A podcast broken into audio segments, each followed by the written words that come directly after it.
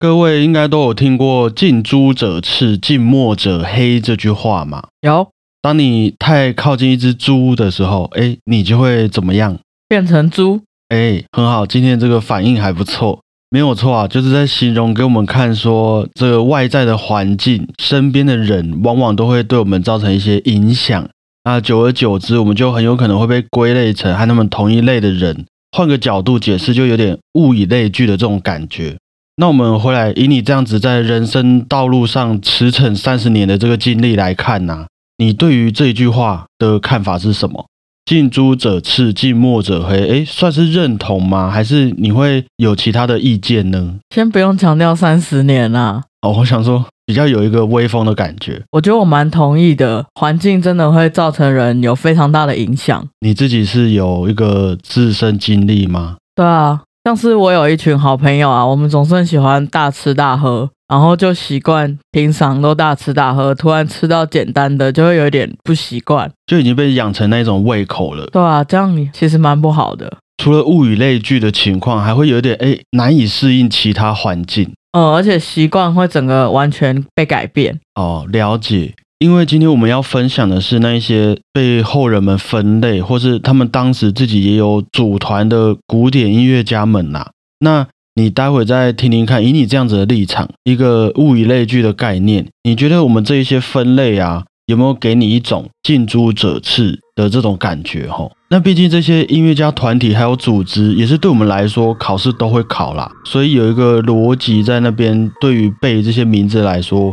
应该是会比较方便的。好，那顺便补充一下，今天的音乐哈，我自己是都蛮喜欢的。光是选音乐的时候就重新听了好几次。所以如果时间上不急的朋友们呢，也请记得听到最后哈。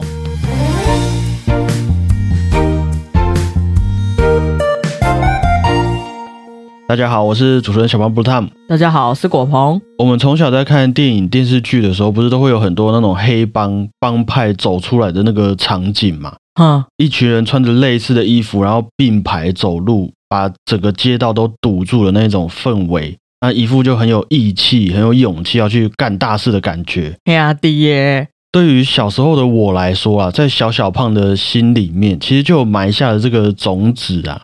不是说要去加入黑道，是想要说有一群人愿意伴随在自己身边，让自己走路有风的那种模样。虽然可能其他路人看了会有点尴尬，但是如果我们走在那一群人里面，哇，我这心里面就会觉得很踏实，会觉得很帅。这是一个梦想哦。我觉得这应该是许多男生小时候，甚至是到现在长大了依然有的一个梦想啊。哦哦。应该可以体会吧，就是和一群人在路上并排，然后慢慢走路，这种感性、那种义气和勇气的青春故事，应该可以理解。我想知道其他观众朋友的答案，你没有就对了。对啊，不过我这种梦想就导致说，我们啊从小在背的那些古典音乐家的多人称号，不是上个礼拜的那一种音乐之父这种单人称号哦，是音乐史上的那一种圈圈几人组啊。圈圈三杰等等这些称号，就在小时候的我看来啊，对于小小胖来说，他们都是那种很有义气、勇气，然后组成一个团体就是要干大事的感觉，是一群好朋友，充满理想。对，呃，又是音乐家、艺术家嘛。其实后来了解之后，感觉上也是真的这个样子啊。那我们就直接进入今天的主题，来承接上个礼拜的内容，稍微分享一下，一样是我们以前考试都一定要考的。对我来说也听起来很凶狠的音乐家们的这一些分类，还有团体组织，哈。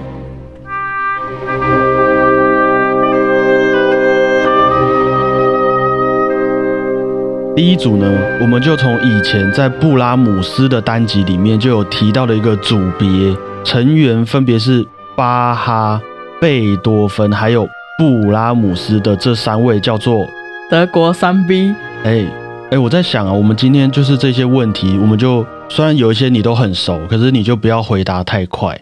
我想说，我们偶尔也可以像是 Dora 那样子，跟大家有个互动，一问一答的感觉。哦，我要停个几秒，让观众自己回答，这样。对对，不然就是待会后面，如果我们有机会的话，我们就稍微慢一点点回答。那可能大家听起来也会比较有参与感，一起和果鹏回答问题这种感觉，这样也好，说不定其实是我在想，根本想不到，可以给一个理由。你也可以缓冲一下。对啊，好，那刚刚的问题没有错啊，就是德国三 B。德国作为一个在音乐史、艺术史上拥有深厚文化传统还有稳定的艺术产业架构的一个国家，在那边所诞生出来的音乐家们，从我们最一开始知道的音乐之父巴哈，到两百年后的指挥大师福特万格勒，其实全部都是影响着整个音乐产业发展非常深远的音乐家、艺术家们。那在这之中，又有三位。不同时期的音乐家是足以代表德国在整个音乐史上的地位，我们称为德国三 B：巴洛克时期的巴哈、巴赫、古典时期的贝多芬、贝多芬，还有浪漫时期的布拉姆斯。Brahms 在这，你确定德国人也是这样念的？Brahms。我觉得要叫做德国三波的话，我觉得也是可以的啦，因为都刚好是波开头嘛。如果这样子大家会比较好记的话，外国人又不知道波。我对于台湾人来说啊，哦，那还记得这个德国三 B 的说法是我们哪一位指挥大师提出来的吗？哎，呃，差不多可以了。呃。毕罗，哎，不错，是十九世纪的德国指挥家碧罗。我觉得刚刚一定有人嘴巴张开开，没有要回答题目的意思。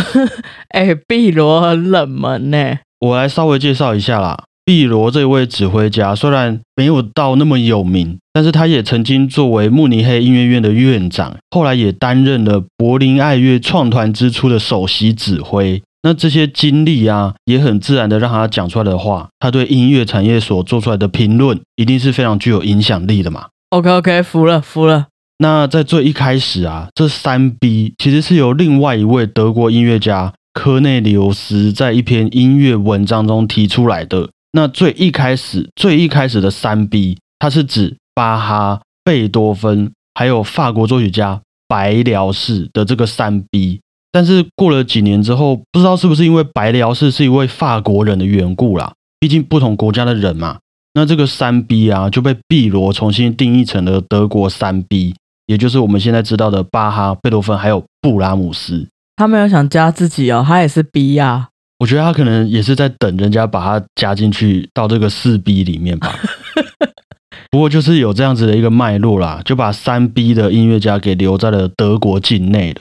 补充一下，这毕罗啊，据说也是他把巴哈的平均律钢琴曲集视为钢琴界的旧约圣经，然后他也把贝多芬的三十二首钢琴奏鸣曲视为钢琴界的新约，对新约圣经哈，这都是在考题里面会出现的题目，各位要注意一下。哎，这个三 B 跟新约旧约圣经，外国人也知道吗？这原则上应该是从他们流传过来的讲法啦，因为毕竟这是一个我不太清楚这是不是基督教的一个概念哦，所以不像之前那个大王是日本人给的这样，应该不算是。OK OK，好，下一组朋友呢是一样有贝多芬在内的维也纳三杰，分别是贝多芬、莫扎特还有海顿爸爸，他们三位先后都有在维也纳生活，然后。为后代的我们创作不少作品啊，所以在以前也被大家叫做维也纳古典乐派，就是他们三个。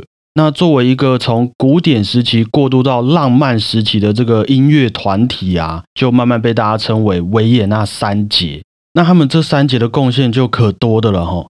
综合来讲啊，除了奠定了交响曲、协奏曲、奏鸣曲、重奏曲目等等的形式还有曲式之外，也丰富了当时在音乐上的和声、节奏、旋律各种元素的使用方式，也完整的体现了古典乐派的音乐风格。之后交棒给后代的浪漫乐派。他们三个如果组一个团体，绝对可以海捞一笔，绝对是海捞一笔的啊！而且他们三位彼此也都算是很熟啊。比起其他音乐家们来说，像海顿时不时就会和他朋友夸奖这莫扎特的才华。莫扎特也视海顿为史上最伟大的作曲家。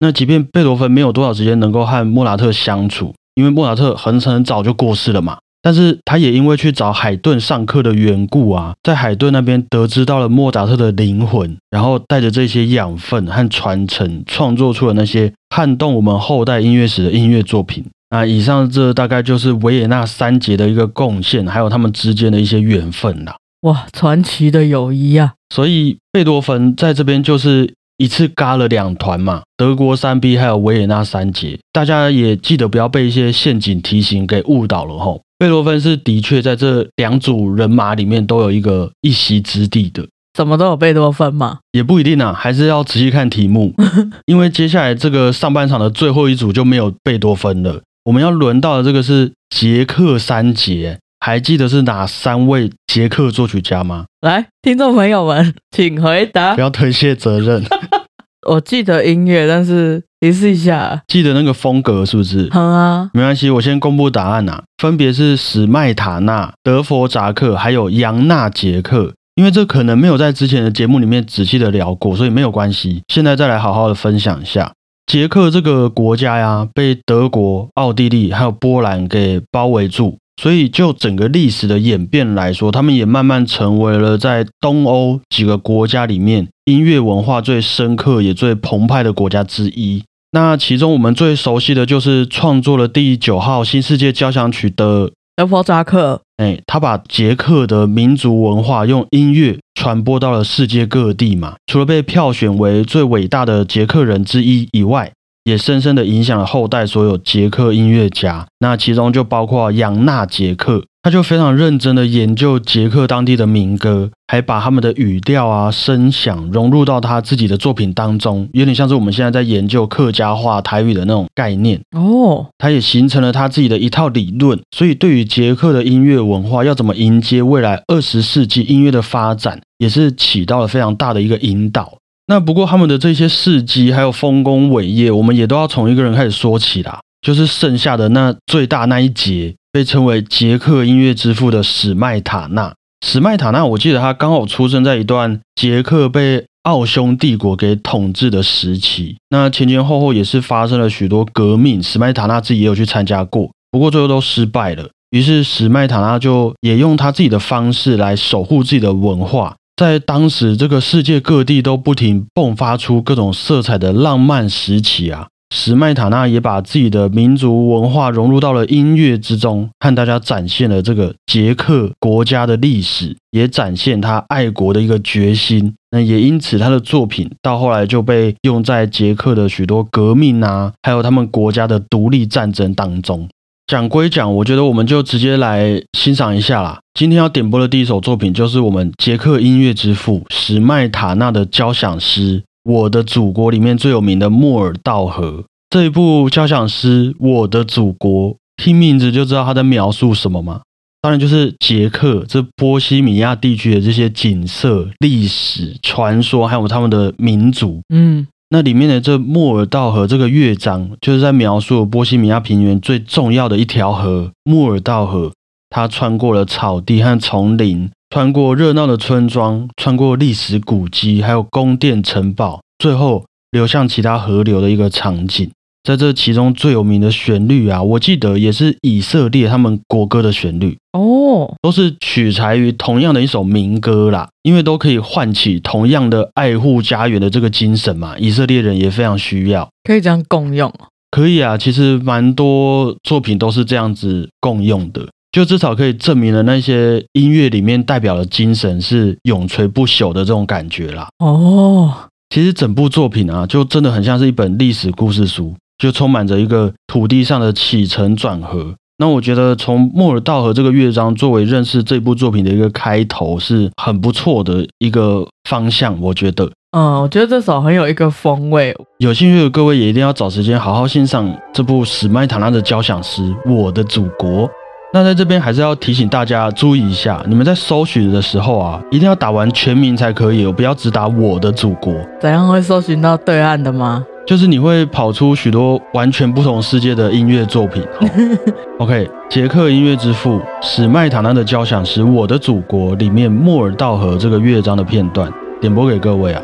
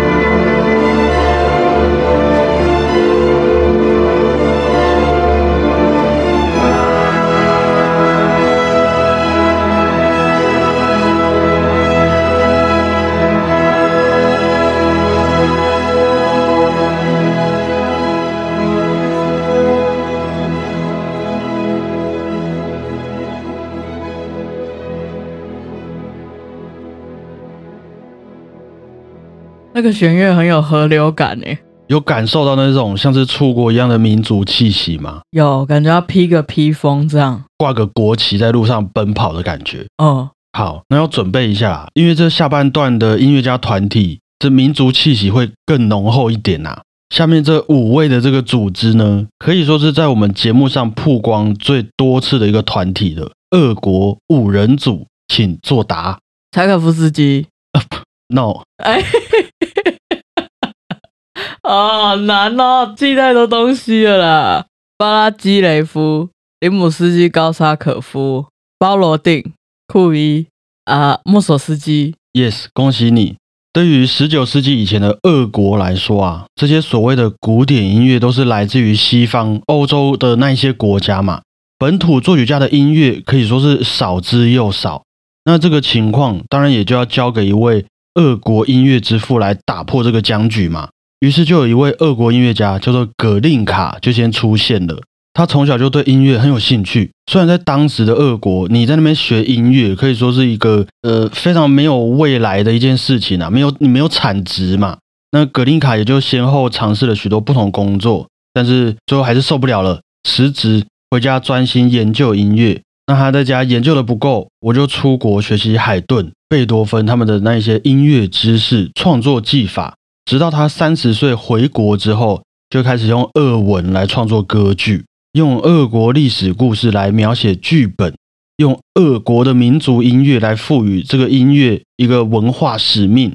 于是，我们的俄国音乐之父就这样诞生了，就是这位葛令卡。那俄国五人组的这五个人，他们当时就是一堆弟弟啦。看着葛令卡前辈这样子努力开拓出一条俄罗斯古典音乐的道路，他们当然也要怀抱着热情，好好守护，并且想办法让属于他们的作品更上一层楼嘛。于是就有葛令卡的学生巴拉基雷夫当做一个首领，找了四位业余作曲家包罗定、库伊、穆索斯基还有林姆斯基高扎可夫组成了俄国五人组。他们是业余作曲家、哦。可能当时那个环境，大家还是比较追求你要吃饱，要有生活，还没有到音乐的这个部分，没有人重视。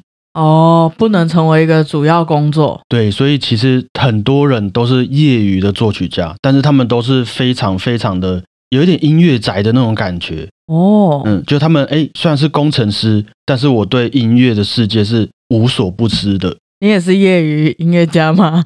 我也是业余音乐家。总之，他们这五位啊，就相互督促、相互鼓励，准备开创一片俄罗斯民族主义古典音乐的天下。那到了一百多年后的今天，俄罗斯的这个音乐实力啊，一直都还是非常雄厚而且扎实的。所以可见，这些前辈们在当时音乐家都普遍不被看好的年代，是着实的留下许多珍贵的精神还有资产。像是前阵子才分享的穆索斯基展览会之画，包罗定的《伊果王子》，林姆斯基高德可夫的《天方夜谭》，还有许多钢琴曲和艺术歌曲等等等等。这样子，我们把他们的影响啊拉到现在这个古典音乐环境来看，撇除战争不讲啊，其实现在的俄罗斯能有那么多非常厉害的乐手，还有音乐作品，我觉得是可以完全回推到俄国五人组他们这五位的一个推波助澜的。当然，还有你刚刚说的柴可夫斯基也一定要算在内啦。对啊，为什么他不是在俄国五人组？虽然吼他们都是同时期的作曲家，但是我们先就以作品风格来看，柴可夫斯基和俄国五人组他们喜欢和努力的方向是不太一样的。俄国五人组他们也许啊更强调俄国的一个风格还有特色，比较强硬一点。但是柴可夫斯基，你看他的钢琴曲、他的交响曲，就稍微比较古典，也比较隐晦一些。比较内心。对，可是这样子影响下来啊，对于俄国民族音乐就有一个双重攻击的感觉。你想要什么样的音乐，他们都能满足你。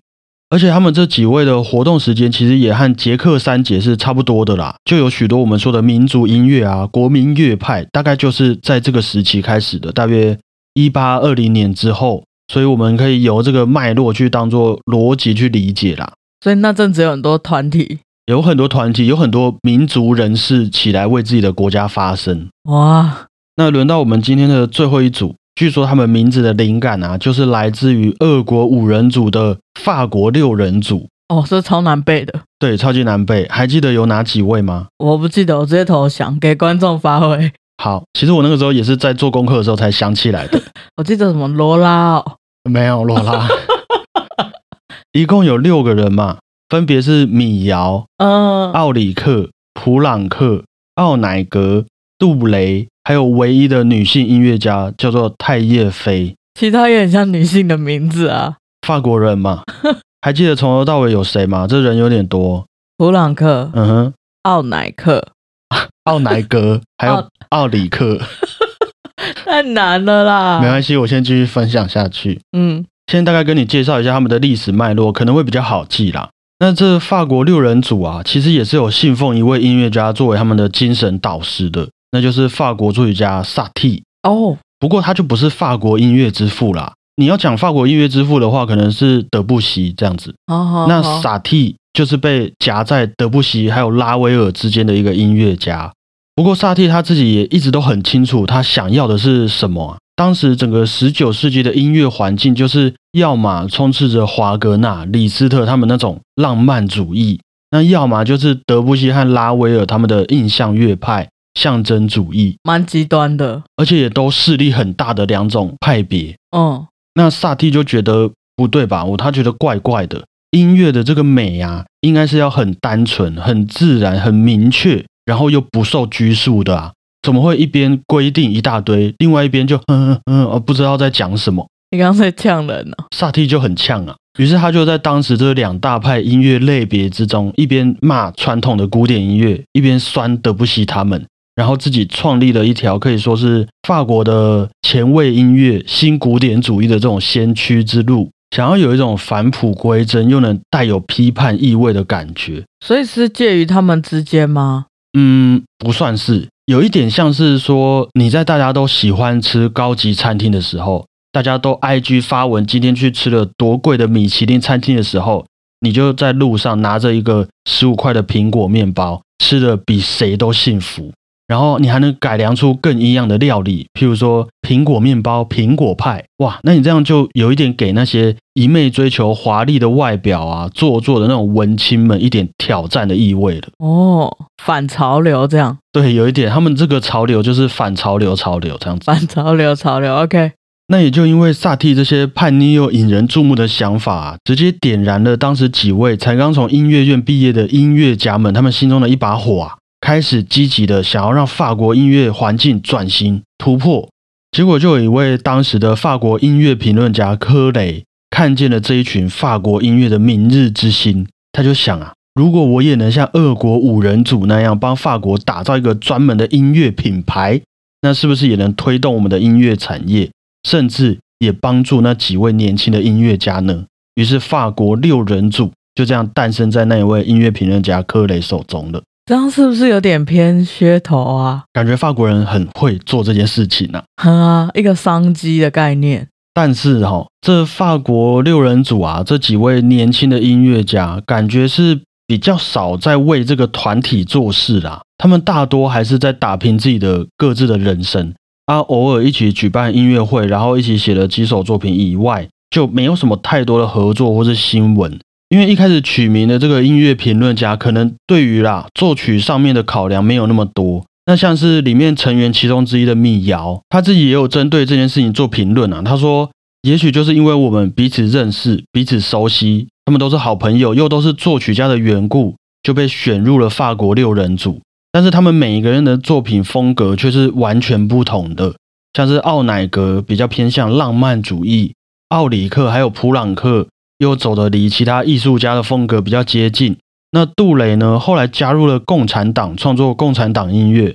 太叶飞后期就往十二音列去发展了。那米瑶他自己的作品又充满了爵士乐，还有各种和弦调性上面的突破。所以，对，其实严格来说，他们是没有像俄国五人组那样来的思想统一、风格一致的那种感觉的啦。到最后，其实法国六人组听起来会比较像是一个空头公司，可是也不是说里面没有员工在做事哦，是他们里面只有董事长，那每个人自己去经营不同的行业了。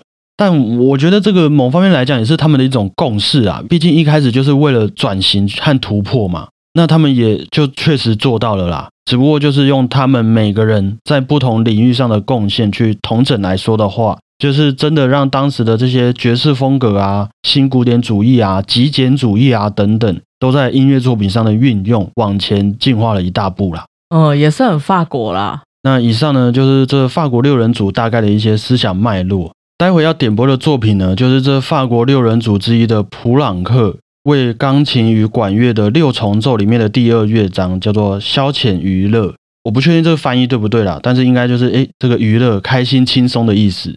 那虽然这部作品的创作时间，我记得已经来到了一九三零年左右，算是很现代了。但是说是现代，其实也不会让大家觉得太难以接近，甚至你乍听之下还会以为是非常早期的古典音乐作品。我觉得就推荐给各位当做一首我们认识法国六人组的一个纪念呐。要再挑战一次是哪六位吗？奥乃格、普朗克、米尧、塔叶菲、可以，奥里克，还有那个杜雷。那俄国五人组，库伊、莫索斯基、巴拉基雷夫、林姆斯基、高斯拉可夫跟巴拉基雷夫，你讲过了，讲两次，以为我没在听。哦哟，包罗定啊，哦对了，包罗定啊，那捷克三杰呢？哦不要再问了啦，复习下没？讲那么多，你是复习一下而已。呃，史麦塔纳、嗯。扬纳杰克，还有最有名的。哦德弗扎克啊，维也纳三杰，海顿、贝多芬、莫扎特、德国三 B，巴哈、布拉姆斯、嗯，贝多芬，贝多芬，好，恭喜考试一百分，掌声鼓励啊！我觉得这两个礼拜的小胖电台的内容啊，如果大家都给他不小心背下来的话，各位应该就可以去压制那些平常没有在听古典音乐的朋友了吼。真的，就虽然人家可能会觉得没有什么兴趣啦，但是至少在古典音乐这一块，我觉得绝对可以说是一位直接入门的乐迷朋友了啦。对啊，讲出这几个名称，大家都会吓一跳。我觉得是非常值得给自己拍拍手的啦。那节目的最后，还想要和大家公告一件事情，就是呢，我们小胖电台的年末 Q&A 要来开始征稿了。当各位听到这边的时候，应该啦，在我们的脸书还有 IG 上面都可以看见一篇收集问题的文章。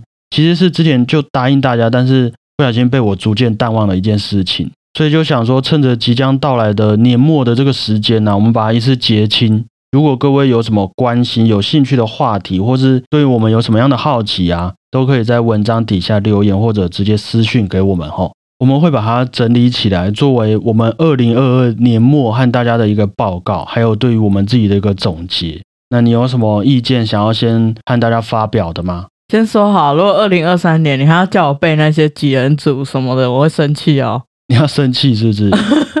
就至少我们知道了这个历史脉络之后，你真的背不起来，但是你也理解，好不好？至少我们先求理解。好好，可以。那在这边也先感谢大家今天来的收听呐、二零二二的最后这几天，哇，时间真的过得很快。今天是二零今年最后一集吗？没有，不要不要想放假。